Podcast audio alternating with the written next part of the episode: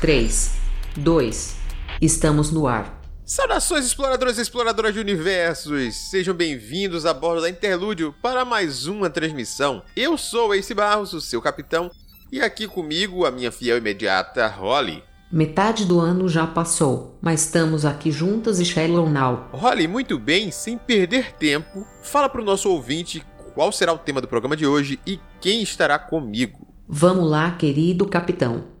Hoje a convocação é para seguir uma tradição entre os produtores de conteúdo literários, aquele registro mesclado com um leve desafio que é a tag dos 50%. Não precisa entender agora, o capitão explica melhor mais para a frente. E para essa transmissão estarão aqui o nosso queridíssimo sabichão do pão de queijo e navegador dessa nave, o Sr. Airechu. Olá, pessoal. A multitarefas e autora super talentosa Camila Loríquio. Olá, pessoa. A correspondente internacional Simone Souza. Oi, oi, gente. Então vamos pro episódio logo após os recados. Simbora.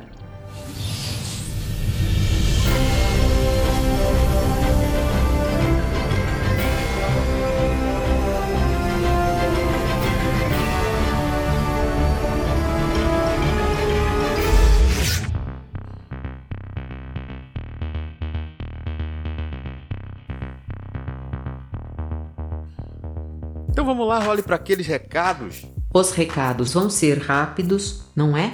O ouvinte só escuta em consideração a gente. Já sabe que não vai ter demora, Holly. Holly, chega de demora, Holly. O problema é que o senhor empolgue às vezes o rápido vira cinco minutos. Já aconteceu. Você lembra? É, aí eu fico sem argumento, mas. Vamos começar? Vamos começar. É melhor começar do que ficar parado. Quem tem que falar sou eu ou o senhor. Começa aí. Começando pelo aquele recadinho de sempre.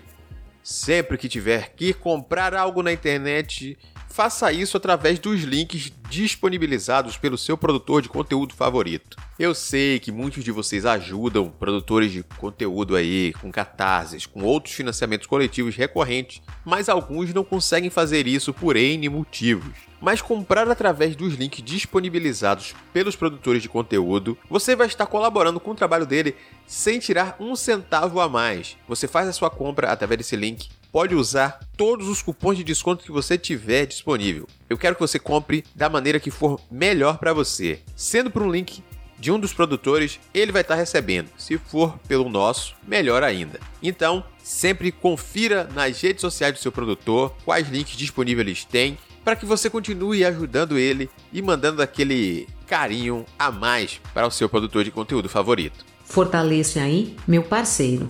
Ajuda-nos corre que a caminhada é longa. Agora, dos parceiros tem novidade. Muito bem, Rolly. Dos parceiros da Buró Brasil, para quem ama um RPGzinho e tá querendo conferir um pouco mais, ainda dá para participar do playtest do Old Dragon 2, testando outras características, mas com sua participação esse sistema pode ficar cada vez melhor. Dá para você conferir nas redes sociais da Buró como você faz para participar, entrar nos grupos e dar respostas aos formulários de cada um dos módulos. Vamos fazer então esse sistema ser melhor ainda. Por falar em jogo, tem aquele outro recado aí sobre Tormenta e um teste gratuito. Muito bem lembrado, Holly. A demo do game independente Reverie Night Tactics já pode ser jogada gratuitamente na Steam. Esse jogo tático de RPG desenvolvido pela Foray Giants Entertainment, com coprodução da Hype Animation e da Jambô Editora, os nossos parceiros. Então, nesse RPG de turnos com batalhas em cenários isométricos, onde cada escolha pode alterar a história, o jogador pode controlar uma equipe de até 4 heróis numa expedição para encontrar Lenorien, a cidade perdida dos elfos, enquanto luta contra a ameaça goblinoide que se espalha pelo continente. Heavier Night Tactics utiliza personagens e cenários recorrentes de Tormenta, apesar dessa história não ser considerada canônica. Então, se você quiser conferir como está ficando o jogo, a demo disponível mostra a primeira hora do jogo com a protagonista Aurora e sua melhor amiga Brigandine. As duas partem para um continente desconhecido em busca de Marius, o pai adotivo de Aurora que desapareceu em uma expedição. Para garantir a demo gratuita, é só você entrar pelo link que está disponível no corpo da postagem. Jogar de graça, gostoso demais. Muito bem, Holly, acho que por hoje é só. O programa tá longo e a gente não pode se demorar mais por aqui. Partiu.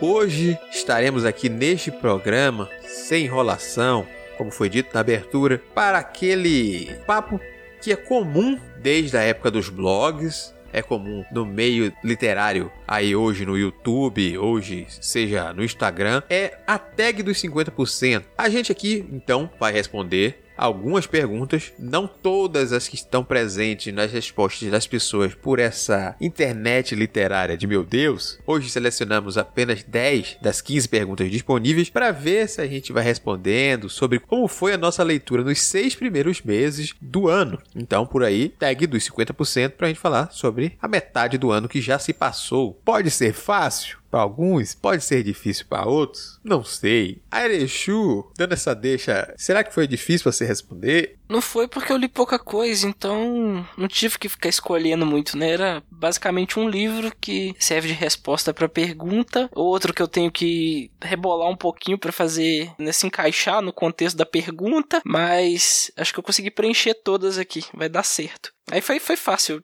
gastei 20 minutos preenchendo a lista, olhando o Scooby, lembrando aqui de alguns. Ah, tá bom, tá ótimo. Pensei que ia ter sido mais difícil aí. Já começou bem, menosprezando os nossos tripulantes, excelente atitude de líder. Camila, foi tranquilo para preencher essa lista? Eu particularmente pensei no último cast que a gente gravou fazendo isso e da experiência traumática que foi selecionar. Mas dessa vez não foi tão difícil não. Eu tava um pouco a única coisa que eu fiz, vai, um critério foi de não repetir nenhum livro. Então foi legal que eu pude meio que me justificar enquanto eu cometia o crime de decidir as respostas de cada pergunta. Mas assim foi, foi até que ok, foi ok. Ah, muito bom então já paguei mico aqui, como diria a Holly aí, dizendo que seria difícil, mas só acho que a dificuldade foi apenas minha em alguns momentos aqui. Parece que o jogo virou. Se você tá com o pessoal ou, ou teve dificuldade. Não, eu tô com o pessoal dessa vez, até que não foi tão difícil. Me identifico com a Camila ali que falou que tenta fazer o critério de não repetir, então aí você se obriga a fazer certas decisões, assim, daí você sente um pouco menos de peso na consciência. E eu achei um pouco mais fácil do que na, nos anos anteriores, porque você tirou algumas perguntas que exigiam mais pesquisa, assim, né? Porque são coisas que a gente não sabe. Então, na verdade, foi até mais rapidinho de fazer isso, assim. Uhum. Tirei justamente as perguntas que eram relativas a lançamentos, tanto do semestre Isso, que passou isso. quanto o semestre de- agora, o atual, né? A segunda metade do ano. Que nem todo mundo acaba gravando os lançamentos, marcando na agendinha pra saber, né, esse livro foi lançado nesse semestre. Aquele anúncio feito no ano passado sobre o segundo semestre de 2020. Ah, agora. Não, aí não dava. Eu disse, não, vamos, vamos tirar logo essas coisas aí. Porque a gente gosta de ler e gosta de ver o negócio chegando, mas não ao ponto de ficar marcando na folhinha. Opa, dia 23 de setembro, hoje é o lançamento do segundo livro da autora tal. Aí ficaria difícil, caiu fora. Achei ótimo, inclusive. Essas eu tive dificuldade. Fora que ano 2020, parte 2, né? Então, no- qualquer noção temporal que a gente pudesse ter, tá totalmente comprometido e zoado aí nesse Com ano e meio certeza. pandêmico aí. Eu nem sei que dia é hoje. Pois é. Eu tava assim, como assim não é sábado hoje? Não, peraí. Olha, aqui já é sábado. Tá vendo como o tempo não existe? É, Justificativas. e o ouvinte vai ouvir esse podcast provavelmente numa quarta. É, Se ele estiver escutando na data de lançamento, na quarta. Se ele estiver escutando depois, aí ele que diga nos comentários depois lá, escutei em outra data. Insira aqui seu dia da semana favorito. Mas vamos para as perguntas, porque são 10 perguntas, então vamos ter pelo menos 40 citações a respostas aí, sendo que Camila já se denunciou que algumas perguntas têm mais respostas do que apenas uma. Então, Holly, pergunta de número 1. Vamos lá. Qual a melhor leitura que você fez até agora? Pronto, em vez da Holly deixar fechado em livro, deixa mais aberto qual a melhor leitura feita até agora. Porque aí tem espaço pra gente colocar quadrinhos nessa história também, porque não só de livro se resume a vida do leitor. Arechu, vou te fazer de vítima, para começar. É um, uma coisa assim de bode expiatório. Vamos lá. A melhor leitura até agora foi Flores para Algernon, do Daniel Kais, que a gente leu junto lá no Clube do Livro. Provavelmente a maioria dos livros que eu vou citar vão ser leituras do Clube do Livro, porque é o tipo de leitura que eu mais tenho me esforçado para fazer, para concluir. As leituras que eu tenho pegado por conta própria não estão rendendo muito, então hoje lá, como eu, eu chego a concluir, eu consigo formar uma opinião melhor sobre eles, até por causa também da, da discussão. E Flores para Alguém não é aquela experiência literária completa, sabe? É tudo que eu quero quando eu pego um livro para ler assim. Ele tem qualidade na escrita, ele provoca reflexões ali que você fecha o livro, mas sai com elas para a vida e foi um livro assim que mexeu bastante bastante comigo enquanto eu tava lendo, me fez refletir sobre várias coisas e não tem como não citar ele aqui como a melhor leitura do ano até agora. Chu, eu vou te dizer que por muito pouco esse livro não tá também encabeçando a minha lista. Ah, da minha também. Cheguei a escrever e apaguei. Eu digo, não, não, peraí. Vou botar ele em outro lugar aqui nessa lista. Depois, pra gente ficar sem repetir coisa. Pronto, já que ele já tá aqui, ele não vai estar tá na primeira. Foi por muito pouco. Ih, será que a gente vai repetir a mesma categoria esse? Não sei, talvez. Vamos ver. vamos ver, vamos ver. Mas, então, já que o seu não foi esse por pouco também, me diga esse. Ah, então, a primeira categoria, assim, foi só a que eu mais roubei, assim, basicamente. Hum. Que eu, eu, eu botei logo três coisas, assim, pra, pra já, assim, sabe? Ok. Eu coloquei Hobbit, porque fazia muito tempo que eu tinha lido, então foi uma releitura. Então eu, eu roubei falando que foi a melhor releitura. E foi muito legal, porque eu gostei bem mais do que da primeira vez que eu tinha lido, então foi, foi muito legal de fazer a leitura. E eu também dei uma roubadinha para colocar um quadrinho, que foi Sandman. Eu comecei a ler agora, eu gostei especialmente do volume 2. Estou no 3 ainda, então não posso dizer sobre os que já foram, mas gostei muito. E, então, para dizer que todos esses não valeram e que a minha resposta oficial fica sendo 1984, que eu gostei muito. Que jornada! é, três títulos, né? nomões, assim. Eu vou tomar a frente agora. Em vez de perguntar o de Camila, eu vou citar o meu, porque o meu foi citado. A minha melhor leitura do primeiro semestre é Sandman, de Neil Gaiman, que agora eu completei os 75 volumes, né? Cada edição, sem ser encadenado, ele completo pela primeira vez. Eu tinha lido os três primeiros arcos uma certa vez, e agora eu voltei e fiz a leitura por inteiro. Acho que o Gaiman realmente me conquista muito mais nos quadrinhos do que na literatura. Também encontrei um outro problema, mas a unidade, a coisa toda ali supera os problemas que eu encontrei durante essa leitura. Tem muita coisa que é muito da época, que é uma obra de mais de 30 anos. Então, ela está muito presa à sua época e talvez a série de TV já que vai ser adaptada aí, traga uma modernização para alguns pontos e encante outras pessoas e façam elas quererem ir atrás dessa leitura também. Que nem aconteceu, particularmente falando, da minha opinião, com Deuses Americanos. A primeira temporada, eu acho que ela resolve muitos dos problemas que eu senti lendo o livro, embora eu goste muito dele. Mas nossa, Sandman Sandman, preciso. Até hoje é uma falha de caráter. Quando eu falei de volume, eu quis dizer arco, na verdade, né? Porque eu dei os encadernados, então, na verdade, não foi volumes únicos. Pressupus. é que depois tu falou e eu fiquei imaginando.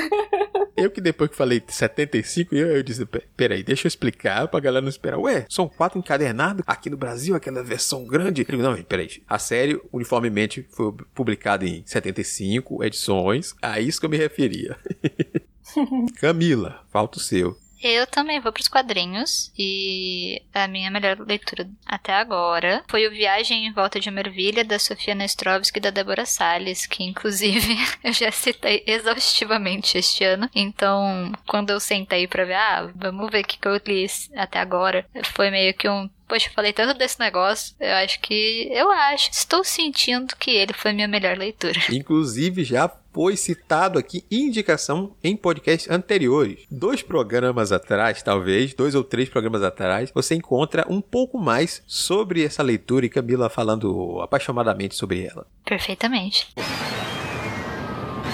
Qual a melhor continuação que você leu até agora? E aí, vocês acharam dificuldade nessa pergunta? Porque essa foi uma das que eu tive mais dificuldade de encaixar, sendo que esse foi um ano que eu li poucas continuações. Né? Li muitos inícios de séries, mas não muitas continuações. Talvez, se a gente fosse roubar um pouquinho, ao falar que eu li 75 volumes de Sandman, eu li algumas continuações, talvez, mas não é isso que está na minha resposta. Eu vou querer já saber da Si, só para não ser a mesma ordem do Arishu toda vez. Vamos lá, vou começar pela Simone dessa vez tranquilo, porque para mim foi extremamente fácil, porque eu só fiz uma leitura de continuação. Então eu só tinha uma opção para responder, ela seja boa, seja ruim. E por acaso ela é boa. Eu não diria que tá entre as minhas melhores leituras, mas eu gostei bastante. Inclusive tem resenha lá no site do Multiverso que eu fiz falando do Oitavo Mago, que é o terceiro livro do Discworld. E tá bem legal, assim. Não recomendo começar por ele, mas tá bem bacana a leitura.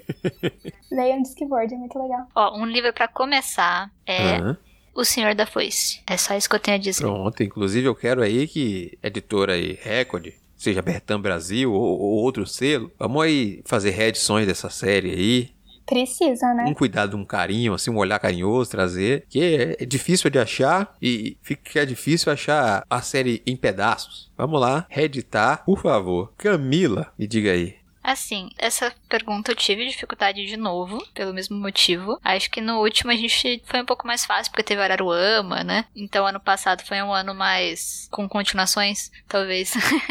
eu parei de novo nos quadrinhos e eu falei, peraí, tá, mas alguma coisa ali de continuação, não pode ser. Não, não, não. Estou confusa aqui, deixa me avaliar o que, que eu li então. E a minha melhor continuação lida até agora é está sendo uma leitura que ainda está acontecendo, que é a segunda temporada de Lore Olympus, da Rachel Smith, que está sendo fantástica. Novamente, ela está arrasando nessa linda segunda temporada. E aí eu falei, bom, é continuação? É, porque teve ali o hiato e de fato é uma segunda temporada. Então eu não sei se eu estou trapaceando ou não, mas eu me esforcei. e novamente, você citando outro produto, né? Que você já indicou aqui nos podcasts. E quem quiser saber mais sobre essa daí, assim como a resenha da Si, que ela citou, vai ter link na postagem para você saber um pouco mais sobre Laura Limpo. A gente é fiel ao personagem aqui. Airechu, vamos lá, você disse que foi pouquíssima dessa vez. Diga aí, Pois é, para quem já escuta o podcast há mais tempo já sabe que eu não tenho muito hábito de ler continuações.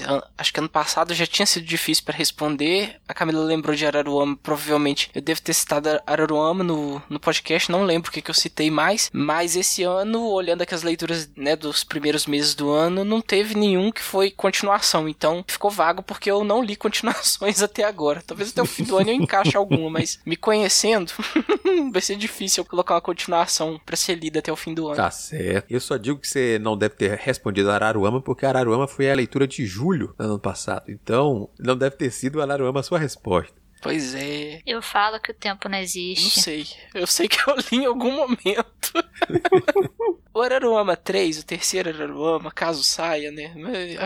Eu não sei. Depende do Ian. Se sair, esse eu passo na frente e leio. Porque quero muito, quero muito. Queremos. Fica aí a cobrança pro Ian, se estiver ouvindo esse episódio. Cobrança aí pelo Araruama 3. Já li e fico fazendo inveja nos amiguinhos aí. Minha resposta sobre continuação é Dragões da Noite do Inverno, da Margaret Wise e Trace Hickman, que é o segundo volume da trilogia Dragonlance. Ele entrou aqui disputando um pouco com a trilogia do Elfo Negro, do Triste, porque foram poucas as séries que eu li esse ano. Basicamente, as séries literárias com continuação foram essas duas, a trilogia do Elfo Negro e a série Dragonlance. E esse daqui tá como melhor continuação porque o primeiro facilmente estaria como um dos livros que mais me decepcionou. Mas, por sorte, o segundo toma um rumo mais literário, vamos dizer assim. Toda a história da saga Dragonlance é baseada em uma campanha de RPG que um dos criadores, o Trace Hickman,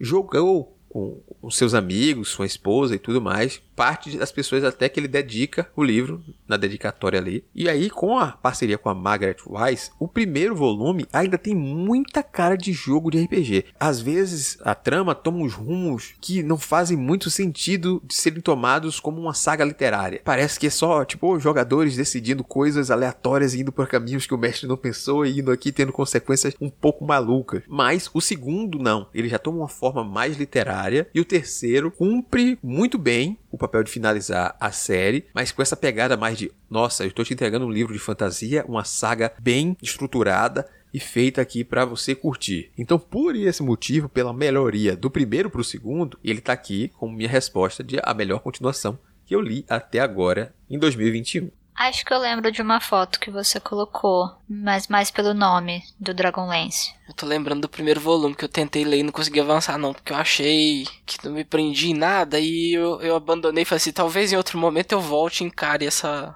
saga Dragonlance, porque é bem famosa e tal. É, eu sei que é uma saga que influenciou muitos autores de RPG, muitos autores de livros de fantasia, mas a, a sensação ao ler o primeiro volume foi, não, é que coisa chata, maçante, não é possível que era tudo isso que o pessoal tava falando. Mas é bom saber que melhora no segundo, né? É uma recompensa para quem terminar de ler o, o primeiro livro e, e, insistir no segundo ali. É justamente por esse caminho aí. O, o, primeiro volume tem muita cara de comitiva do anel, de uma forma replicada e, e tudo mais. É, tipo, ah, tem um mago, tem essa galera aqui que se reúne, agora tem uma missão, eles têm que proteger esse medalhão dos deuses aqui. É, vai. Uma coisa meio Senhor dos Anéis replicado mesmo, como eu disse ali. E aí ele passa a ter uma cara própria com as sequências. E aí os personagens vão ganhando corpo, vão ganhando uma coisa melhor assim. Mas não é a hora da pergunta decepcionante, ou será que é, Rod? Pior que é. É. Acho que essa era a intenção dele, galera. Foi um gancho. Achei que era coincidência, Fa- eu já estava aqui, em nossa. decepções, né? Olha, manda aí. Qual leitura que mais te decepcionou esse ano? Vou começar por Camila dessa vez. Vamos lá, Camila, começar por você, para variar, e alternando. Essas perguntas de decepção, elas sempre me deixam um pouco decepcionada. Eu tive que me esforçar um pouco, eu vou ser sincera, porque alguns livros que me decepcionam eu não marco como lidos. Aí eu não lembro deles.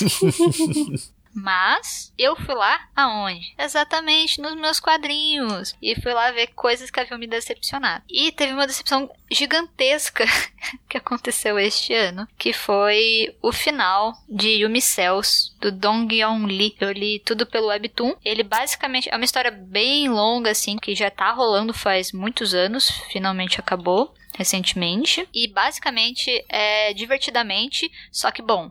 eu- eu- desculpa. Eu tenho um problema gravíssimo com divertidamente. Eu acho uma história Deus, muito quê? mal feita.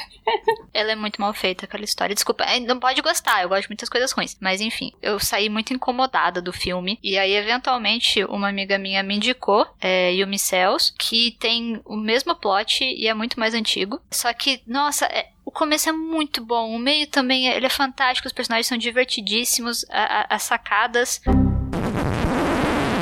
Peraí, que travou. Tava bom demais pra ser verdade. Ah, pra porra, peraí. Eita. Gente, Travou. Cara, o que que tá rolando? Essas pessoas que falam mal de divertidamente tem que bugar o Audacity mesmo. Mas eu tô falando bem do Divertidamente que existe. Antes de Divertidamente existir, eles só copiaram a história e fizeram meio mal feito. Ó, isso daqui obviamente não vai entrar. A gente vai ter essa conversa em algum momento. gente- Não vai, Segura. mas assim, você pode gostar, fica, fica à vontade. Mas é, é, eu tenho problemas graves com aquela história. Não, eu, eu- realmente quero saber o, o argumento, porque, tipo, tá no meu top 5 filmes da Pixar, assim. Então eu quero saber o argumento. Preciso entender, pelo menos, sabe? Eu, eu, eu, eu vou chegar lá. Ok, Eu, vou, eu- depois no, no WhatsApp a gente momento, é conversa. melhor. É mentira, depois desse, desse programa. Acho que podemos continuar, capitão. Camila, Eu. pode seguir. Ok, sigamos. As sacadas do Yumi Cell são muito legais, assim, foi uma história que me deixou muito plena, até porque o jeito como ele conduz é muito engraçado. Todas os, as neuras de cada uma das pessoas, o jeito como ele constrói os divertidamente nas cabeças das pessoas, porque obviamente que a gente fala os divertidamente, né? Mas o final destrói 10 anos de trabalho. E, tipo, não é brincadeira quando eu digo 10 anos. Porque ele tava escrevendo isso faz 10 anos. E o final é horroroso. Foi um final que me deixou completamente decepcionada. Assim, foi uma decepção gigante, gigante de uma série que, nossa, assim, eu tava ficando inspirada do jeito como ele tava levando toda a história. E, nossa, ele destrói todos os personagens de um jeito muito, muito terrível. Então, essa foi a minha decepção do ano. Mesmo assim, talvez eu recomende Talvez, talvez só pra ver o começo. O começo ele é muito bom. O- e o começo eu digo, sei lá, 200 capítulos do, do quadrinho. Assim, tem muita coisa boa pra ler. Mas o, o final final ele é realmente muito decepcionante. Na verdade, não é mais antigo, ouvinte, mas Camila só vai descobrir isso depois da gravação. Vim do futuro, só para te avisar. É justo. Depois você acerta suas contas com Simone aí, em off, em relação ao divertidamente. Aí. Gente, pode gostar, pode gostar. Eu gosto de muitas coisas complicadas. Não, não, o meu, o meu problema não é. Eu quero saber. Ah, enfim. Por que ruim? De- de- Esse é o meu questionamento. Tudo bem, depois, depois. Depois você se acerta.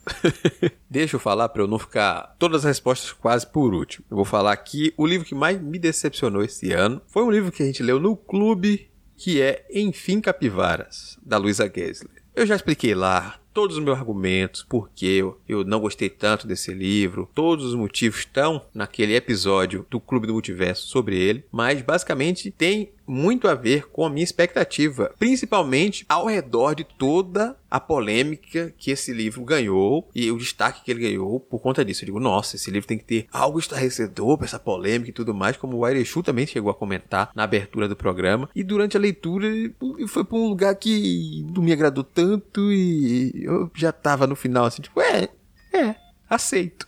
Aceito. Só é, tipo, a definição é aceito. Gostou? Aceito. Não gostou? Aceito. Só isso.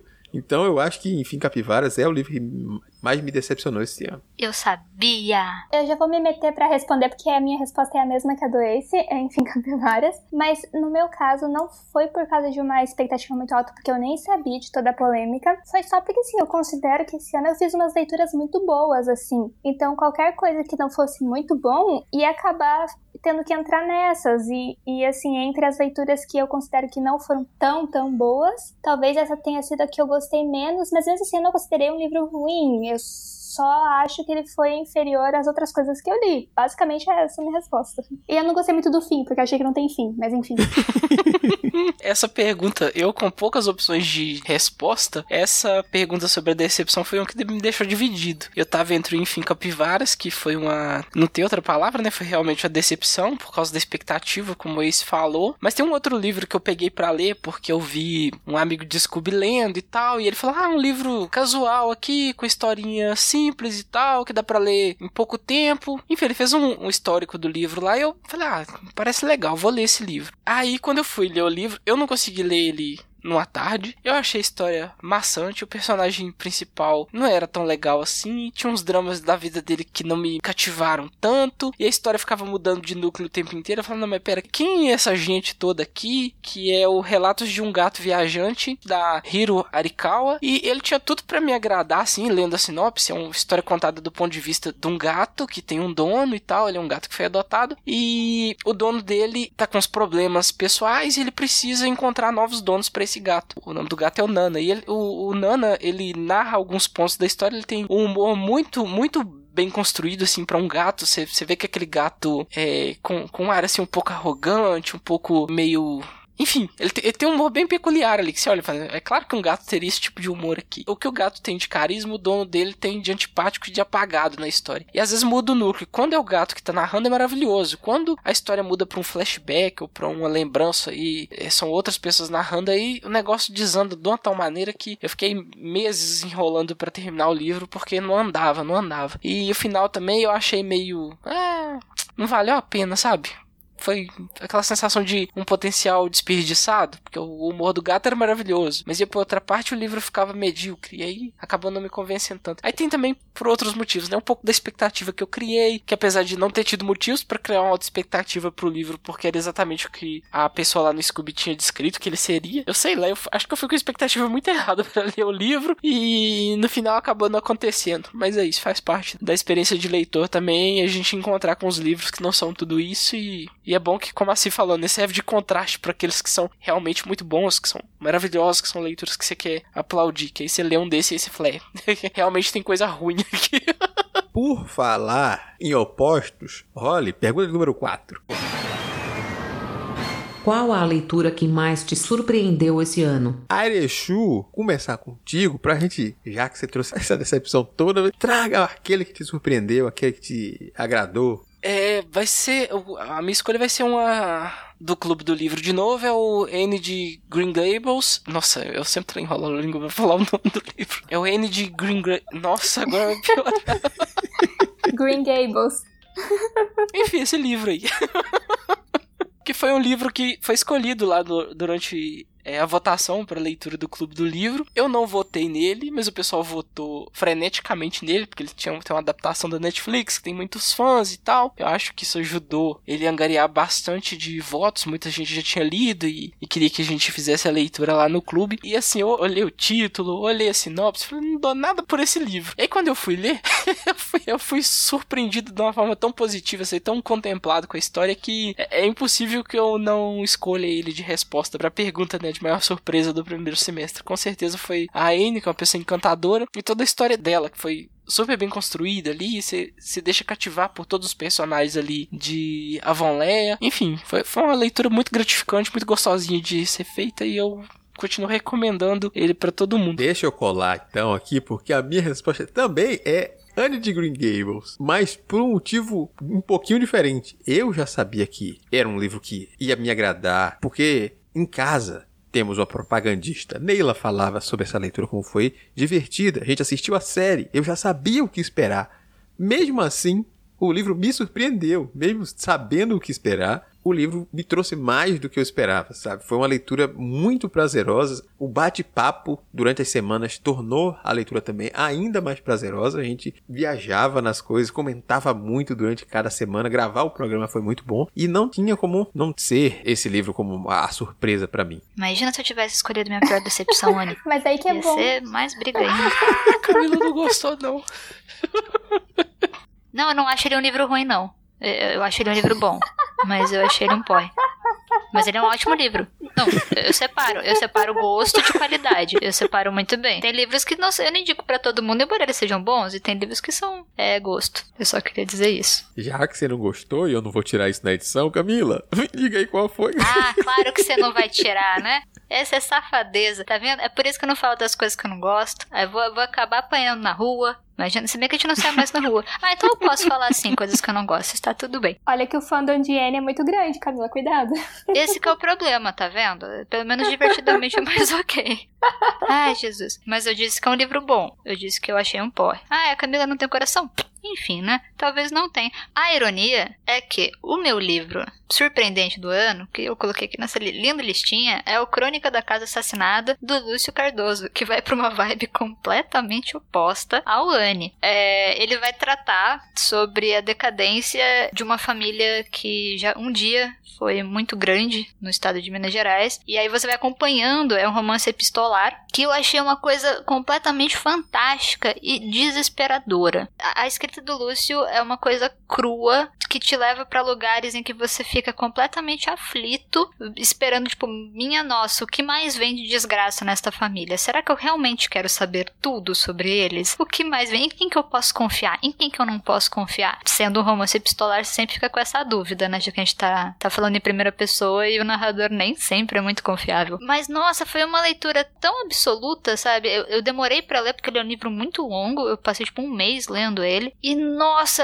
eu, eu, eu ficava completamente exasperada. Foi um livro que me deixou exasperada. Eu, eu achei fantástico. Mas eu realmente não recomendo para todos, porque é um livro bem complicado, mas ele é maravilhoso. Pra voltar pra um clima mais, mais agradável, assim, eu vou falar que a minha, que não é a, a Casa Assassina e sei lá mais o que que a Camila citou. Eu vou falar de um livro que me surpreendeu este ano. Foi uma leitura recente do Clube do Livro, que foi Um Milhão de Finais Felizes. Eu já tinha visto a capinha desse livro por aí pelas internets 355 milhões de vezes, pelo menos. Mas eu e pensava, ah deve ser um young adultzinho, romancezinho nacional, como tem 55 mil outros, nada contra, mas assim, não achava que ia ser alguma coisa muito especial. Só que aí eu terminei de ler e eu fiquei. não terminei, né? Já no meio. Quer dizer, já no começo. Fiquei muito surpreendida, porque apesar de eu, assim, não ter muitos pontos de como que eu vou dizer isso? Identificação? Obrigada. De identificação com o protagonista, com o Jonas, só que ao mesmo tempo o, o autor ele escreve de um jeito tão sensível e ao mesmo tempo tem outras passagens tão divertidas e a leitura é tão leve e provavelmente foi uma das leituras mais rápidas que eu fiz esse ano, assim, porque é, era gostoso de ler, fácil de ler. E não fácil no sentido depreciativo, pelo contrário, porque eu acho que o autor trata vários pontos, assim, bem relevantes e bem importantes de um jeito muito legal e muito bonito, assim. Então me surpreendeu muito mesmo, porque eu não tava dando nada pro livro e eu terminei ele assim, tipo, devia ter lido ele antes, da primeira vez que eu vi a capinha pelas internets. E é isso. E aí, quem quiser saber mais sobre esse livro, cuidado com spoilers, porque o Clube do Livro a gente fala com spoilers dos livros lidos. Então, tem aí também um programa aí recente sobre a obra. Realmente foi uma ótima surpresa esse, esse ano. Ele foi muito bom. Eu não estava esperando gostar tanto do livro. Né? Eu não achei que eu ia achar ruim, eu só achei que eu não ia achar tão bom, entendeu? Tipo, só isso. Ele não está em nenhuma das respostas da minha lista porque ele teve no ano anterior. Para mim foi uma releitura, então não seria justo colocar ele na lista de novo, porque eu lembro que ele estava na minha lista do ano passado. Mas agora a gente vai tratar de novidades. Então, próxima pergunta. Qual novo autor favorito ou autora favorita que lançou seu primeiro livro nesse semestre ou que você conheceu recentemente? Ufa! E foi? Tá assim que lançou nesse semestre, mas a, a autora que eu selecionei já morreu há 200 anos. Como é que eu vou falar dela? Aí tem a segunda parte da pergunta, porque lá na lista, né, provavelmente eu li, já catei o nome, coloquei aqui pronto. Aí você relendo a pergunta e fala assim, opa, pera, tinha a segunda parte, eu pergunto. Bateu o desespero. É, por é, eu falei, o que, que era. Escolhi errado, deixa eu trocar aqui, peraí. Mas pode ir tranquilo, a minha resposta também está falecida já. Ah, tá bom, só, só os mortos. Novo, novo autor favorito. Foi, foi um, não foi tão difícil assim de escolher, porque eu li poucos, mas eu fiquei assim, falando, mas será que tem algum que realmente se tornou favorito aqui? Será que tem algum que eu gostaria de ler toda a obra dele? Eu fiquei meio na dúvida com essa parte, assim, sabe, de favorito de querer ler, ler tudo, ou de favorito porque, de alguma forma, a história de vida do autor, autora, no caso, né, me, me comoveu, me deixou contemplado de conhecer, de saber que essa pessoa existiu e, e e teve uma biografia tão marcante e inusitada quanto a, autora que eu vou citar, que na verdade é uma, uma poetisa da era vitoriana, a Elizabeth Barré Browning, que a Camila me apresentou um tempo atrás aí. Leia, você vai gostar, ela tem uns sonetos aí legais que eu acho que você vai curtir. E aí eu peguei para ler os sonetos da portuguesa, que acho que é a obra mais famosa e conhecida dela, e fiquei encantado assim com o fazer poético dela. Né? Ela escreve emulando Camões, porque tem todo um motivo para ela compor os versos daquela forma que ela estava escrevendo sobre um amor, mas fingindo que ela era tradutora de uma poeta portuguesa. Ela é, é, é, da Inglaterra e tal, e ela tinha que esconder a paixão que ela tinha porque ela tinha uma família muito problemática, sobretudo o pai, que não queria que ela se casasse de modo algum, era alguém que criava toda a família na rédea curta ali. Aí ela meio que ela era uma pessoa muito culta, muito erudita e tal. Ela meio que para disfarçar essa paixão que ela tinha e colocar para fora tudo toda a paixão que ela sentia, ela fingia que ela era uma tradutora uma poeta portuguesa. E ela faz isso com muita habilidade e tal, e ela tem uma biografia muito interessante. A Camila me deu umas pinceladas de como é, e no livro também tem um trecho lá narrando a biografia dela, e você fica encantado com a história de vida dela. Vale muito a pena conhecer, tanto os versos dela quanto a biografia. Ai, fiquei feliz que você gostou, Chu. Você não tinha me dado feedback ainda. Estou tocada. Ah, eu devo ter esquecido. é muita coisa. Eu olhei achei maravilhoso assim, a, a biografia dela. Os, os, sonetos também eu marquei alguns ali como favoritos. Tem, tem uns que são bem famosos, até é comentado, né? Que o pessoal é, coloca muito em cartãozinho de Dia dos Namorados, coloca alguns, porque tem o exato tom de doçura de casalzinho apaixonado que ela co coloca. Já tem outros que não, que já são em, de recusa, de, de um pouquinho de sofrência pela ausência do amado. Tem, tem vários temas ali nos, nos sonetos que ela escreveu que dá pra você. Se você tiver no, no, na vibe certa, você vai encontrar algum ali que você vai dialogar com você, com seus sentimentos. Ele vale a pena. E o legal é que ela é completamente misteriosa, sabe? Ela é um grande mistério para vários historiadores, vários estudiosos, porque ninguém entende como ela era ela, como ela escrevia do jeito que ela escrevia, até considerando o isolamento dela. É, é muito, muito, muito interessante você pegar a história dela. O pouco que a gente tem, na real. Como que é o nome, gente? Elizabeth Browning. Quem é interessado. Mas sabe o que, que não pode ser mistério aí, não pode ser segredo, Camila? A sua resposta. Ó, tá o mestre das, das conexões, veja só, né? no caso, das duas pessoas que eu vou colocar aqui, elas estão vivas, mas, ó, como eu não gosto de desapontar trends, né, no caso dos mortos, eu vou falar de dois autores que foram descobertas e eu fiquei completamente obcecada. A primeira é a Ana Paula Maia, com Enterre Seus Mortos, Uhum. e o segundo é o Pablo Prachedes com A Botija do Fantasma. Foram os dois que eu li esse ano e eu me apaixonei perdidamente pelo jeito que eles escrevem. Estranhamente, tem coisa morta nos dois, mas não foi intencional, eu juro. Tá com uma tendência meio mórbida hoje aí, o negócio de uma casa assassinada, uns, uns fantasmas aí, uns mortos. Qualquer corrente vai latar os meus livros favoritos. É sempre tem uns negócios de cemitério no meio. Não é intencional, apenas acontece. Não é. Acontece. O Enterre Seus Mortos já foi indicado aqui em programas anteriores também.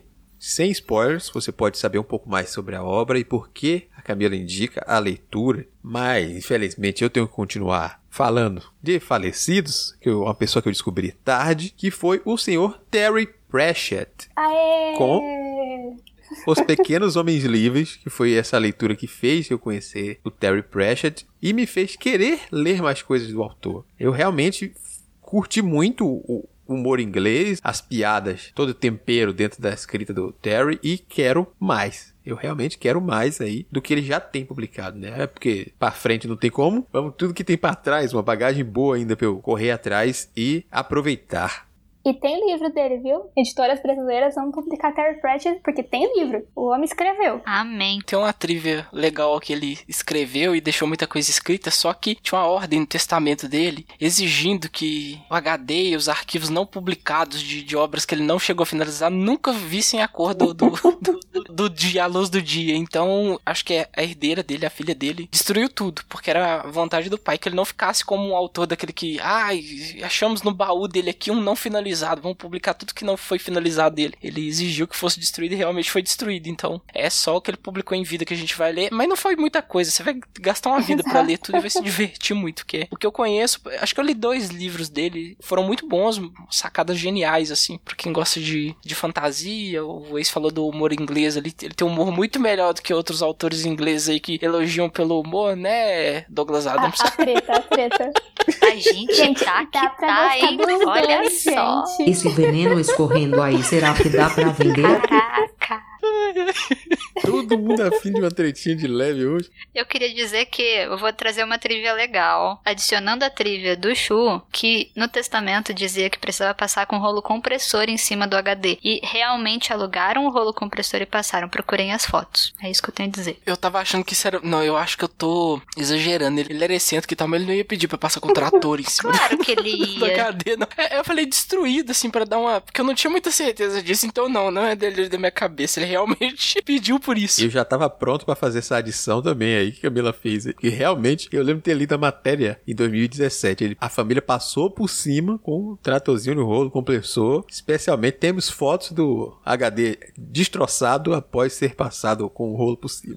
Ele não vai precisar voltar pra puxar o pé de ninguém. Mais ou menos, né? Porque vai sair a segunda temporada de Belas Maldições e Neil Gaiman diz que parte da história ainda foi coisas que foram idealizadas com Terry Pratchett, né? Então, veja lá. Não, mas o, o Gaiman, ele vai ser cuidadoso com os desejos, provavelmente. Então, é, agora eu tô, tô, tô confusa, realmente. Pode ter sido ideias que eles tiveram quando estavam escrevendo o primeiro e não co- colocaram no livro. Eu, eu acredito que sim. Eu acredito que não era nada que estava nesse HD, não. Eles, e eles eram muito próximos, muito amigos. O Gaiman sempre foi muito respeitoso com o Terry nas homenagens e tal. Então eu imagino que ele vai ter esse, esse cuidado, sim. E o Neil Gaiman, Neil Gaiman, é Neil Gaiman, né? não tem nem o que dizer. Ele, ele tem muito crédito com a gente, e muitos pontos com a gente. Ele pode perder um pouquinho, mas ainda vai continuar com saldo positivo. Ainda mais se o Pratchett foi pu- puxar o pé do Neil Gaiman, ainda é capaz de sair uma boa história disso, gente. Cara.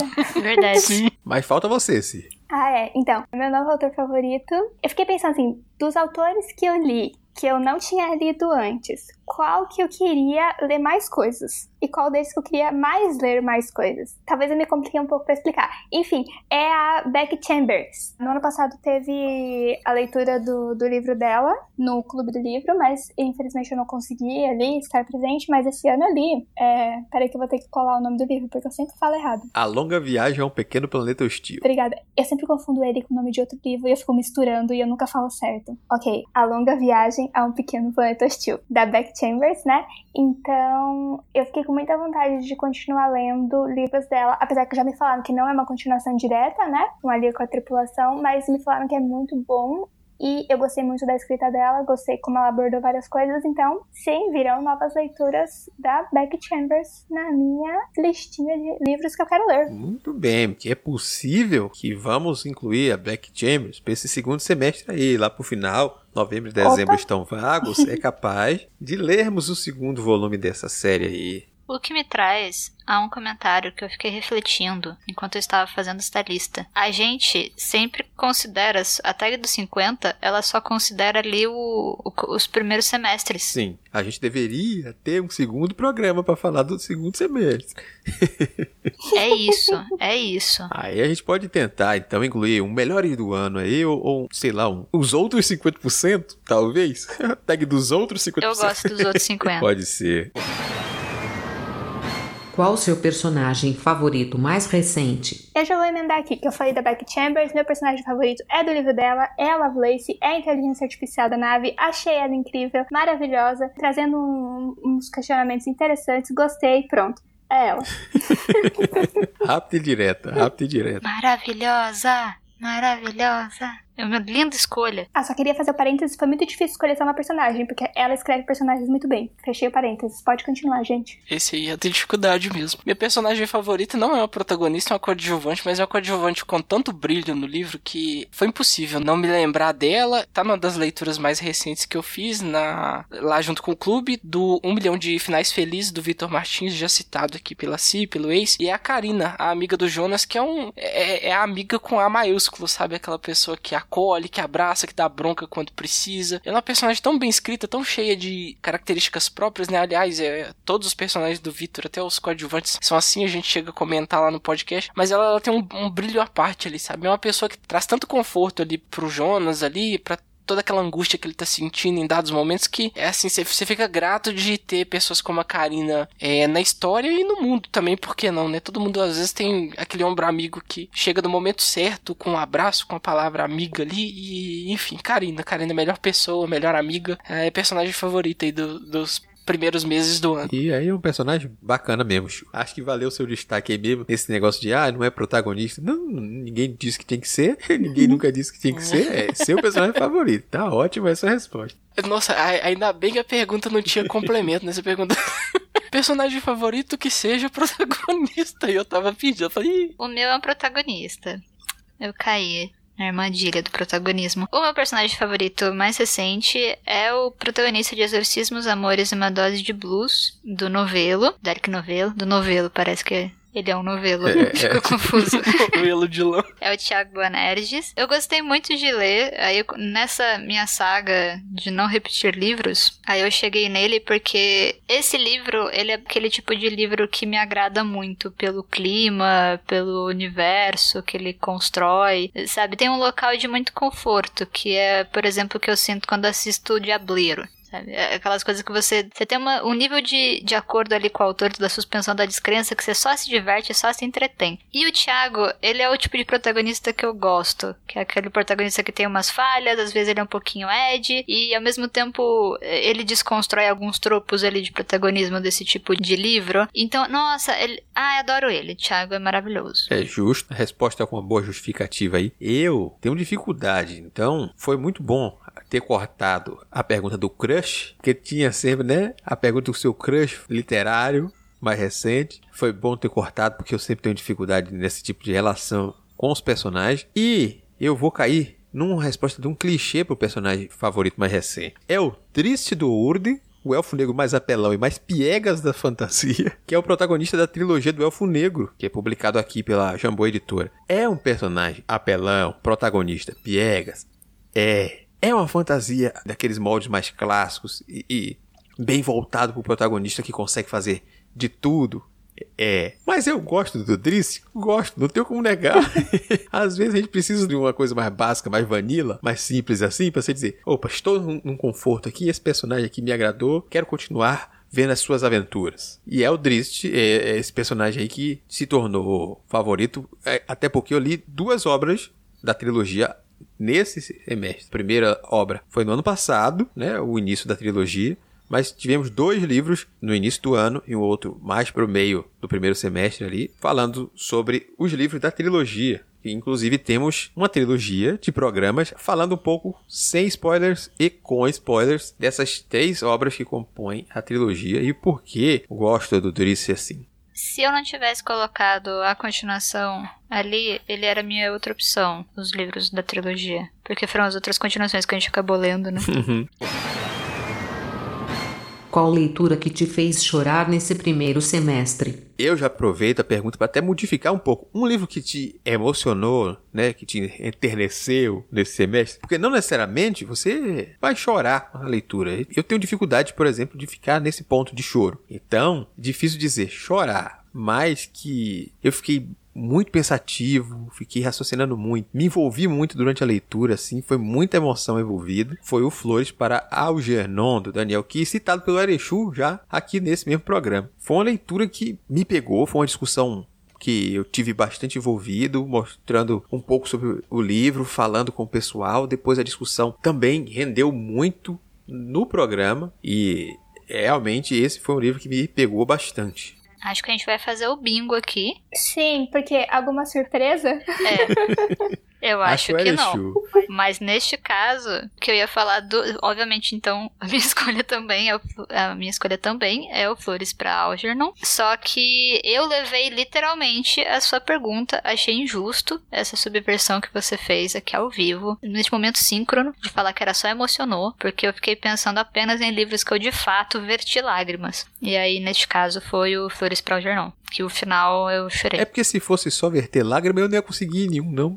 Eu não chego a esse ponto, não. Nem eu fico eu. emocionado, fico com o olho Ai, às gente. vezes marejado, mas não escorre, não, não verto lágrima. Eu sou um pedacinho de bosta, eu choro com qualquer coisa, eu sou muito fácil. Tenho facilidade com o, o audiovisual, eu não sei porquê, mas no, no, livro, no livro não, não consigo chegar a esse ponto, não. Porque no livro você tá no controle o tempo inteiro, você para, você fecha o livro, você respira. no audiovisual já vem tudo de uma vez, sabe? É a cena ali, você dificilmente vai apertar o botão de pause ali enquanto você tá assistindo. Mas se tá numa cena ali que tá te emocionando ali, você quer continuar vendo, e aí você se deixa envolver pela trilha, pelos, pelos diálogos e, e flume as lágrimas, disse o policial disse você assistindo audiovisual.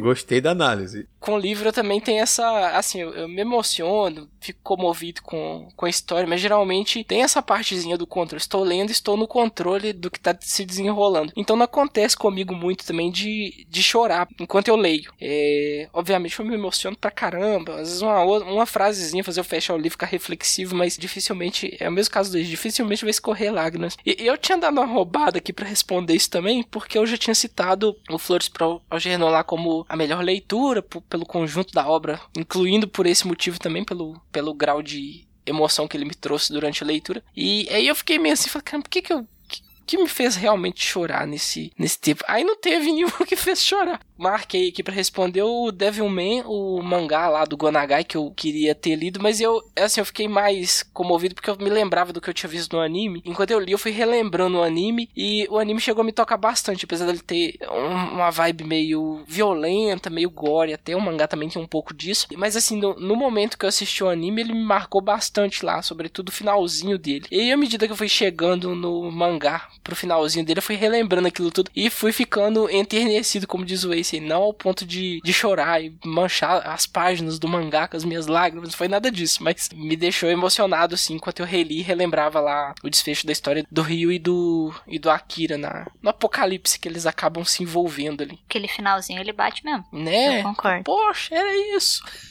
eu ia comentar que, no meu caso, eu acho que eu vou pro caminho oposto. Porque quando eu tô no audiovisual, eu também choro, por isso que eu não, eu não tenho hábito de fato de assistir dramas. Aí eu vejo uns dramas, é por isso você tem que ver uns dramas, Camila. Deixo aqui a informação que não necessariamente eu choro em drama, não. É, é tá mesmo não vendo tanto Ai. drama, eu me emociono muito mais fácil com qualquer cena emocionante de um filme, coisa que eu não consigo num livro gosto de ter essas conversas, até porque, por exemplo, Jefferson chora com catarses. Qualquer catarse que tiver, às vezes emociona mais, não pela tristeza, sabe? É que você tem a emoção da tristeza, você tem a emoção da beleza, você tem várias emoções ali que podem uhum. virar a questão da lágrima. Eu choro mais quando eu estou na tristeza. Ou, ou, tipo, uma coisa que vai para um poético ali mais fatalístico, fatídico, alguma coisa assim. Mas no caso, o que eu ia comentar em relação à leitura. Na leitura, eu acho que a gente fica menos no controle pelo menos no meu caso. Por quê? Porque no audiovisual você tá lá chorando, certo? Aí eu tô lá chorando, só que tá, tá, tá rodando, tá continuando a rodar. Agora, no livro, se eu estou chorando e meus olhos embaçam, eu não consigo seguir a minha leitura. E aí eu tenho que o quê? Me recompor pra continuar lendo. Aí você vai lá, se recompõe e volta a chorar, se recompõe e volta a chorar, se recompõe e volta a chorar. Eu falo, meu Deus! se esse programa tivesse acontecido há alguns anos, eu teria citado, por exemplo, um que eu já indiquei num dos Amigos Secretos, que foi O Xará, da Jumpa Lahiri, um capítulo que eu comecei a chorar na primeira frase e parei de chorar apenas na última frase daquele capítulo. Eu fiquei, caraca, bicho, que poder é este para o drama que esta mulher consegue compor? Então, eu me sinto assim, não gosto da sensação de chorar com audiovisual. Eu me sinto incomodada. Então não é uma coisa que eu gosto para mim. Porque tem gente que fica feliz, né? Ah, nossa, tô precisando chorar. Daí você coloca lá um romance, coloca os um assim. Ah, eu fico irritada. Eu não, eu não gosto dessa sensação. No livro, menos. No livro, eu, eu vou mais tranquila. Mas eu sinto muito o sofrimento na literatura. Eu não. Aí, nossa senhora. Aí eu, eu, mas eu choro fácil também, então tem isso. Então, eu tenho um probleminha com esse tipo de tipo, obras no geral que, pare... que se você lê ou você assiste e parece que elas são feitas para fazer você chorar. Isso me incomoda um pouco, assim, aí eu acabo não me emocionando, talvez como eu poderia me emocionar quando eu sinto isso. E com Flores para o Jornal, apesar de eu de fato não ter vertido lágrimas, como foi dito aqui, sim, o nó na garganta, assim, aquela coisa assim do tipo, ah, sabe? Quase, quase foi. Eu, eu, não lembro a última vez que eu chorei com o livro, eu não sei nunca se aconteceu, mas que quase foi.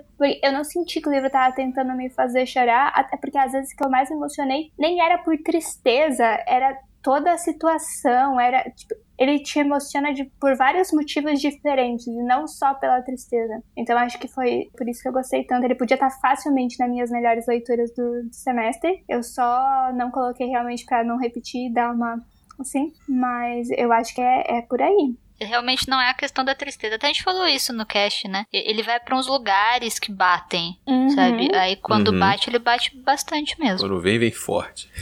é isso. Qual leitura que te deixou feliz nesse primeiro semestre? Gosto de que a Holly destaca a palavra leitura, porque não necessariamente é livro. A gente já colocou aqui algumas leituras de quadrinhos no meio. Camila, principalmente, já trouxe alguns quadrinhos na sua resposta. E eu vou manter nesse ritmo porque um livro que me deixou feliz nesse semestre, mas poderia facilmente estar na outra resposta, né? Na pergunta anterior também, foi Arlindo, da Ilustra Lu. Maravilhoso. Arlindo, Arlindo. Super entendo o ex, porque na quinta ou terça que ele era publicado lá no Twitter, era um momento de alívio, de alegria, né? Em meio a tanta desgraça no Twitter, você vê a páginazinha de Arlindo publicado lá, trazia um, um quentinho gostoso pro coração e, e que bom, foi uma leitura que te fez sorrir aí, esse. Ah, lindo. E é justamente aí, a gente ainda fez essa leitura conjunta recentemente aí com o pessoal. Eu reli, eu li quando eu recebi a recompensa do Catarse, logo assim, porque eu deixei para ler ele físico, certo? Não fazia o acompanhamento quando ele era lançado no Twitter, até porque eu já tava perdido. Eu digo, não, vamos esperar. Eu soube que ia lançar físico, vou ver o físico para aproveitar a história toda de uma vez, tranquilamente. E eu me envolvi muito com, com aquela história, mesmo nos momentos mais emocionantes assim. É uma obra tão leve que te traz esperança, é uma coisa que te deixa feliz. Você termina feliz, mesmo passando o personagem por algumas desgraças no caminho, sabe? Traz uma coisa para cima, assim que você diz: Tamo junto, Aline. Você não está só. Gostei dessa leitura aqui. Você sai feliz com um sorrisão bem grande na cara. Eu vou responder aqui então, porque eu, esse aqui foi que eu dei uma roubadinha, que eu, eu, eu, botei dois, eu botei Arlindo também, mas daí eu faço minhas palavras da doença, porque concordo completamente, apesar dos momentos mais assim tristes, você termina ele com um sorriso no rosto, assim. E o outro livro que que alegrou a, a minha vida esse semestre foi ninguém mais, ninguém menos que a, a queridinha de todos no cast, mais apaixonado menos pela Camila, Anne de Green Gables, porque a Anne é muito encantadora, foi muito legal fazer leituras, os personagens são muito carismáticos, você lê o livro feliz, assim, então foi as duas leiturinhas assim que me deixaram muito feliz esse semestre. Você não sabe quão triste eu fiquei de não ter gostado. não, de verdade. Você pode perguntar pro Ace. Uhum. A, a minha tristeza, tipo, eu passei semanas reclamando do fato de eu não ter gostado daquilo. Eu, eu fiquei ofendida comigo mesma. Você viu a série? Não, eu não tive saco. Ok, ok. Desculpa. Tá Nossa, é péssimo. É péssimo. Eu, eu acho que. Eu, eu, eu conversei sobre isso. Eu acho que eu não estou numa fase pra ler essas coisas bonitinhas. Que daí eu fico tipo, ah.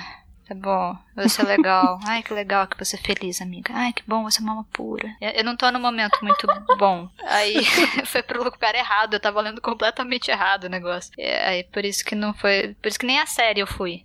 Eu falei, hum, hum, tem momentos, eu tenho que estar no clima pra conseguir curtir esse tipo de coisa. Eu ia estar quase dizendo, Camila, o movimento emo, você tá atrasado há alguns quase 15 É anos. porque quando eu rolou o emo, eu era hipster. Então, eu, eu era contra o movimento emo, porque eu tava no momento hipster. Então, eu, eu fiz uma bagunça ali. Mas emo eu não sou, é, embora meu cabelo seja liso. Mas, de qualquer forma, o, o Arlindo, ele só não está na minha lista porque não foi desse ano. Porque eu acabei acompanhando na época que tava rolando. E qual foi a sua resposta?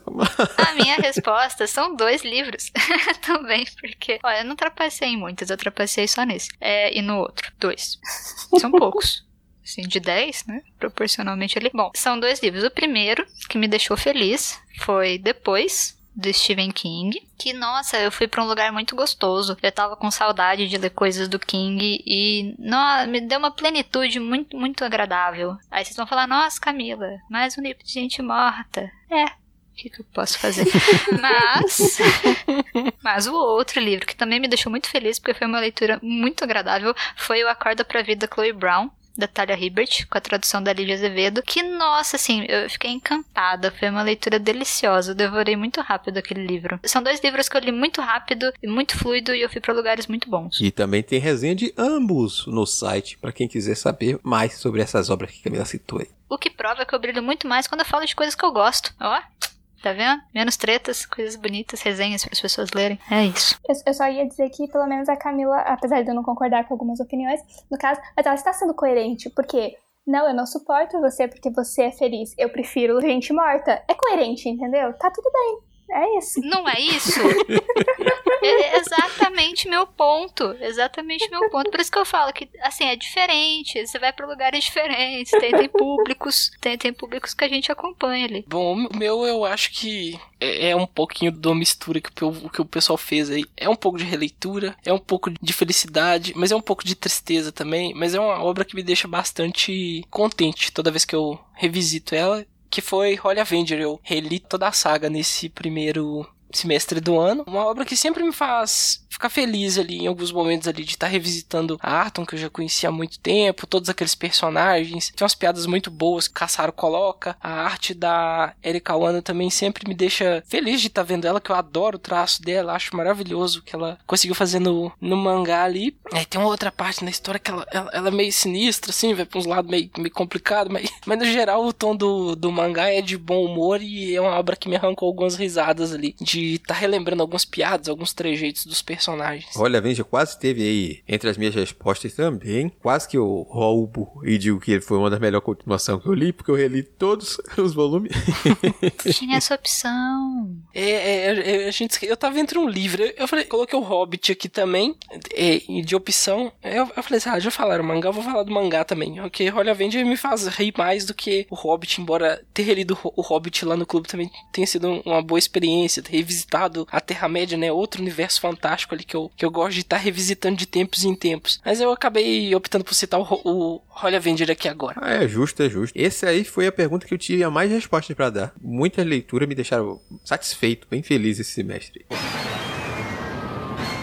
Qual livro mais bonito que você comprou ou ganhou esse semestre? Vamos lá, vamos lá. Esse semestre aí, tô ligado que muita gente também optou por muita coisa digital, físico talvez nem tanto assim, mas não sei. Airechu, deixa eu começar contigo. Você, você que tem poucas respostas que você diz, às vezes repetiria ou não. Qual aí foi o seu mais bonito que você comprou ou ganhou esse semestre? Eu acho que eu comprei pouco livro nesse primeiro semestre, assim, comparando com os anos anteriores, e, e não foi tanto assim por olhando é, design do livro, nem coisa do tipo assim. Eu fiquei pensando qual que é o mais bonito. E eu, eu, o que eu acho que é o, o mais bonito, assim, ele nem tá nas minhas mãos ainda, que foi um livro de financiamento coletivo, que é o Clara dos Anjos do Lima Barreto, que está sendo publicado pela editora Escureceu. Ele tava com um projeto gráfico muito bonito, deram uma modernizada no livro, sabe? É aquele clássico sendo vendido como um livro atual. Já tinha recebido um livro anterior da editora Escureceu, o Não Tão Branca, e eu fiquei assim encantado com o que eles fizeram no Não Tão Branca, assim, em termos de projeto gráfico. E o Clara dos Anjos, eu vi algumas prévias dele e eu tô muito ansioso para ter ele em mãos, porque ele realmente ficou muito bonito, sabe? É um livro que vai dar gosto de ter aqui na estante, aqui comigo, aqui quero ler ele tão logo chega, não sei se, se, eu vou conseguir, mas enfim, tá, tá nas intenções aí. É um livro que realmente ficou muito bonito, assim. Até comprei alguns outros, uns capa duras e tal, com os projetos minimalistas, mas, mas, não, mas não, não, não, tem assim o. Não, não, recebe o selo de mais bonito do primeiro semestre. Acho que Claro dos Anjos ganha. Então é ele. Nem tá nas minhas mãos, mas é ele. Já tô confiando total que vai ficar tão bonito quanto nos previews que eu vi lá no, no projeto. Ficou lindo esse projeto do Claro dos Anjos. Eu fiquei apaixonada. O, o Não Tão Branca quase foi pra minha lista do mais bonito também. Eu tô gostando muito de todos os, os projetos que estão saindo. O que vai sair agora, a antologia da editora Escureceu, também tá com uma das capas mais bonitas, acho que, desse semestre. Uhum. Apoiei também. Apoiei, apoiei. E é justo, tem que apoiar mesmo. Eu realmente eu acho que entra muito realmente, Camila, como capa bonita esse projeto aí, da, da antologia das. Da o quê? Esqueci. Fábulas e lendas africanas reimaginadas, alguma coisa assim. Sim, sim, eu acho que é isso mesmo. Mas já que você começou a falar, Camila, que quase entra no seu, qual entrou? acabou entrando um livro que ele tem uma proposta um pouco diferente. Ele também é um livro epistolar que eu namoro faz muitos anos. E quando eu digo muitos anos é porque ele já foi lançado há muito tempo. Ele é o Queria Ter Ficado Mais, publicado pela Lote 42. E a coisa que é mais legal nele é porque ele, de fato, é um livro epistolar onde são 12 histórias que são cartas, de fato. Então você recebe 12 envelopinhos. São 12 envelopinhos empilhadinhos numa luvinha e todos eles com uma história diferente, escrito por autores diferentes. Ele é lindo. Todos os envelopes têm a quem é, né, o destinatário, tem aquarelinha, todas as cartas têm letras diferentes. Nossa, ele é maravilhoso. Eu queria ter ficado mais. É, eu namoro este livro faz muito tempo e eu fiquei muito feliz de que esse ano eu consegui vê-lo assim em minhas patinhas. Você me fez lembrar de um que eu poderia ter citado aqui como minha resposta agora, que não é a minha resposta, mas vale uma menção honrosa ao você falar de romance epistolar, que é o é assim que se perde a Guerra do Tempo, que também é um livro muito bonito. O projeto gráfico dele é muito bonito uma capinha meiga, simples, assim, uma coisa de capa dura, uma guarda-capa bonita. Mas eu não posso fugir dos livros de RPG, porque é difícil você competir um, um projeto mais simples de literatura para você entregar ali um livro, talvez um, umas ilustrações em preto e branco, enquanto um livro de RPG de suas 400 páginas, tamanho A4 praticamente, um, um livrão daqueles bem grandes, colorido, capa dura, papel couché, ilustrado, aplicação de verniz, cheio de coisas que vão tornar ele um pouco mais grandioso. E aí o projeto gráfico vai chamar muito atenção. Eu recebi dois que foram financiados antes, mas finalmente eu pus as mãos nos livros, que foi o Cultos Inomináveis e o Tormenta 20, também estão aí como menções honrosas, mas eu acho que o mais bonito foi Cult Divindade Perdida, lançado pela Buró Editora. Tem um acabamento muito bonito. Assim, ele é um livro de RPG de horror, então ele vai ter bastante ilustração, uma coisa bem sombria. Só que contrastando com as folhas quase inteiramente pretas, as bordas das folhas onde tem quadros brancos, né, de texto normal, tem muita coisa dourada em aplicação de tinta quase que metálica, sabe? Você abre uma página e vê aquele negócio refletir assim bonito, sabe? Eu acho que Cult é um livro muito bonito, é um livrão, e quando eu digo livrão, eu digo também nas dimensões, porque é um livro, como eu disse, um livro daquele capa dura, 400 páginas, tamanho quase que A4. 1,6 kg de peso, eu não tenho como chamar ele de outra coisa que não seja livrão. Eu lembro do Stories, exatamente mostrando que o livro tinha 1,600. Eu achei fantástico. Acho que faltou eu? Então, eu cada vez mais tenho me tornado uma leitora exclusivamente de e-books, de livros digitais. Sim, não 100% porque eu quero, mas assim, mais uma questão assim de praticidade e necessidade no momento da minha vida, mas sim, tenho me adaptado bem. Então, assim, pra falar a verdade, até hoje eu não tinha uma resposta para essa pergunta, porque assim, acho que faz mais de um ano que eu não compro um livro físico, gente. Assim, é um pouco triste, principalmente quando eu penso que todo o meu investimento em coisas de leitura está indo para o Jeff Bezos, apenas para ele e somente para ele, e isso é muito triste. Mas hoje eu continuei sem comprar um livro físico. Eu não comprei um livro físico hoje. Eu não saí para comprar um livro só para gravar este podcast. Eu li o, um conto da editora Wish, o Senhora Spring Fragrance, eu acho que é assim que se diz. E eu achei ele tão bonitinho a, a Diagramação? Obrigada. Gente, é quase 5 da manhã e, e eu não dormi ainda, desculpa. Eu achei tão bonitinha a diagramação do livro, assim, ela toda em, em preto e vermelho. E ele tá feito de um jeito que a leitura foi super fluida, assim, tudo bem bonitinho, as notinhas de rodapé, tudo, o trabalho tão bonitinho deles, que, que eu resolvi fazer essa citação aqui, assim. Não é um livro físico, mas eu achei ele muito bonitinho a diagramação dele. É isso. Eu acho justo, porque os projetos gráficos da Wish também são desses pra vender pela capa na hora. Você, opa, não sei do que se trata esse livro, mas é tão bonito que talvez eu queira. É, mais ou menos isso.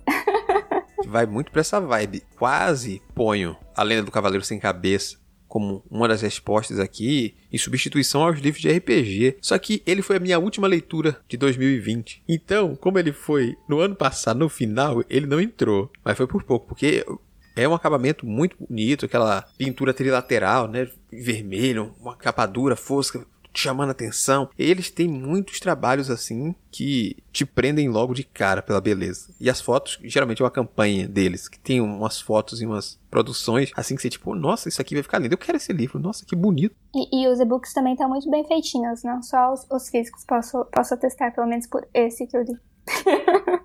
ah, e acho válido indicar digital, até porque dá trabalho, sabe? Tem a capa de qualquer forma, então. Sim, mas é que tem, tem alguns que não chamam tanta atenção, que passa meio batida. Tipo, tá bem feito, mas assim, não, não tem nada que destaca ele dos outros, assim, para você querer citar, sabe? Eu, eu, pelo menos eu vejo isso no, nos e-books é. que eu tenho lido bastante, assim. E nesse, tipo, ele é diferente, ele te chama muita atenção, assim. Então eu achei que valia a pena destacar. Um bom argumento. Tem os que você lê, você vê a fonte a mesma, a, a forma como ele aparece na telazinha do, do Kindle é sempre igual. Sim, sim. Aí quando você pega um e-book que tem esse, esse cuidado, né, de, da editora de fazer um projeto gráfico próprio pro e-book, ou, ou que tente simular um, um, um, livro físico mesmo, você vê que foi alguma coisa pensada, bem cuidada para ser exibida na tela daquele jeito específico, você fala, não, isso aqui tá, tá bem feito, tá bem cuidado. Dá gosto de você ler um, um digital que foi tão bem cuidado quanto um livro físico, né? Isso, isso mesmo. Uhum.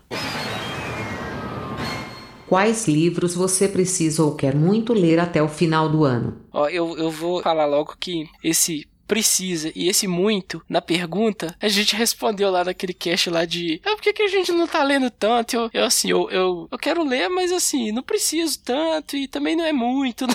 Pra não, não colocar aquele peso de cobrança na, na pergunta. Mas eu dei uma olhada nos que eu comprei mais recentemente, na fila de leitura aqui. Aí eu descartei os que sem chance de eu ler agora, porque eu acho que não é o momento, ou que vai exigir muito de mim. Eu quero ler, mas não, não vai ser o momento que eu acho que vai exigir muito de mim. E eu escolhi Tupinilândia, do Samir Machado de Machado, que é um autor assim que eu li o, o Homens Elegantes dele ano passado e eu saí extremamente contemplado da leitura. E o Tupinilândia tem umas premissas muito interessantes, uma, uma coisa bem de aura, assim, é, de Brasil, que me encantou tão logo eu li a, a sinopse dele. E ele é um livro muito bonito, com um tamanho interessante, assim, com a premissa bacana. E já conhecendo a prosa do Samir, eu falei, ah, eu acho que esse aqui, esse é um que se eu pegar para ler, eu vou me deliciar lendo. Então, é um que dá sim para criar um pouquinho de expectativa sobre ele e, e dá para colocar nessa categoria de assim, talvez muito ler, mas sem a cobrança de, nossa, preciso ler porque porque eu não tô conseguindo me cobrar mais não. E quando eu e quando eu tento, eu falho. Então, tô evitando de fazer essa de extrapolar um pouquinho ali no desejo. Quando bater a vontade, eu lerei e certamente o do Samir eu acho que eu vou ficar encantado com o livro quando eu ler. É justo.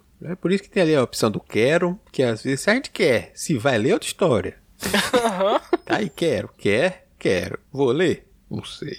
Só o, o tempo, tempo dirá. dirá. É isso aí. Quem viver, verá. Vivam. Esse daí tá na minha lista faz um tempão também. Eu acho que. Nossa, se bem que tudo que o Samir escreve é maravilhoso, né? Então você já vai com aquela paz, assim, de que vai ser muito bom. Uhum. Eu já vou até emendar, porque eu trapaceei um pouco nesta pergunta. Uma novidade no programa de hoje, eu diria. A minha resposta seria apenas os livros do clube. Perfeito. É, porque meu único compromisso, assim, atualmente, é conseguir ler para poder conversar sobre. Porque as conversas são sempre legais e tal. Mas, assim, eu, eu não tenho muito muita regra para o que eu vou ler. Então eu espero vir, vir o ó, eu olho ali e vejo, ah, vai ser esse agora, ah, vai ser aquele agora. Então. Eu, é, é a mesma coisa que o Chico falou. Se a gente coloca uma meta, eu não vou cumprir ela. Não sei se por rebeldia, quem sabe. Mas os do clube, eu sempre tô fiel ao meu próprio compromisso. Então, eu coloco todos os livros do clube neste segundo semestre. Uma resposta aí evasiva. Diplomática. Mas aceita, está aceita a sua resposta. Eu achei justo. Eu vou dizer que você, quando me contou que seria essa sua resposta, despertou em mim uma coisa. Opa, já sei o que responder. A minha resposta é quase que uma promessa. A minha resposta é a trilogia Fronteiras do Universo do Philip Pullman, que é a Bússola de Ouro, a Faca Sutil e a Luneta Âmbar, que serão leituras paralelas fora do clube. Ou seja, além do clube, a gente vai ter nesse semestre a leitura desses três livros. E aí, se você já leu, quiser comentar, se você ainda não leu e quiser acompanhar, vai poder vir com a gente não no espaço de 30 dias, igual ao habitual do clube, mais espaçado, cerca de 45 dias, um pouco menos ou um pouco mais, para a gente ir devagarzinho, aproveitando essa série que eu não li ainda, mas estou bastante curioso e também curioso para ir também assistindo a adaptação His Dark Materials, que está saindo pela HBO e agora que a gente tem o HBO Max no Brasil, de forma mais acessível, inclusive, é coisa que a gente pode fazer junto também, assistir a série e comentar Acho ótimo. Posso roubar essa resposta? Justo, pode, claro. pode ficar à vontade. Roubo, mas acrescento também que o, o que eu tinha colocado é que desde o começo do ano, né? Já era pra ter saído no primeiro semestre, porém não aconteceu. Eu estou dizendo que eu vou ler o Silmarillion, reler na verdade, mas estava com dó de comprar o e-book, porque eu, sinceramente, estava achando muito dinheiro pro, pro, pro senhor Amazon ali, porque, sabe, mesmo preço do livro físico, estava achando meio apelativo, assim. Mas daí aproveitei o Prime Day, peguei o e-book, já estou com ele em mãos e pretendo ler nesse segundo semestre se tudo der certo, se não der, o ano que vem, em 2023, tem algum momento sai. tá válido também, tá certo aí. O importante é ler. Então, essas foram as nossas respostas sobre a tag dos 50%. Eu espero que vocês tenham curtido aí tenham se interessado por alguns dos livros e HQs que a gente falou. E eu quero que você que está ouvindo compartilhe conosco. As perguntas estão no corpo da postagem. Então você pode ver quais foram as perguntas e responder para a gente. Onde? Só é seguir as instruções da Holly para entrar em contato. Bom, vem com a Holly. Você tem várias opções. A primeira delas é enviar um e-mail para contato@multiversox.com.br, não esquecendo de identificar a razão do contato no assunto. Se preferir, pode comentar diretamente na postagem no site multiversox.com.br através do Discos ou do Facebook, ou no YouTube, se está nos escutando nele. Além disso, pode seguir nas redes sociais e marcar a gente. Estamos como arroba multiversox em todas elas. Ademais, as nossas arrobas individuais estão na descrição do post. E claro, o mais especial, vem fazer parte da nossa comunidade no Discord, bater um papo com a tripulação, participar das nossas leituras coletivas e, quem sabe, até gravar com a gente. Não marque bobeira e confia na role que se brilha. Mas não é só isso que você pode fazer. Você também pode acompanhar os trabalhos da Camila e tá aí ajudando a gente de forma direta também, né? Camila, quem quiser acompanhar os seus trabalhos, fazer as leituras aí, como ela prossegue ah, sim. Se você quiser achar mais livros para colocar na sua lista do segundo semestre, você pode também passar lá na nossa lojinha do Castelo de Cartas. É castelodecartas.minestore.com.br e onde eu trabalho exclusivamente para aumentar listas de leitura para todas as pessoas. Então, passe lá que sempre tem uma coisinha nova. Então, nós ficamos por aqui e nos encontramos na próxima transmissão. Tchau, tchau. Tchau. Até. Adeus! Tchau, tchau. Até breve! Boa leitura!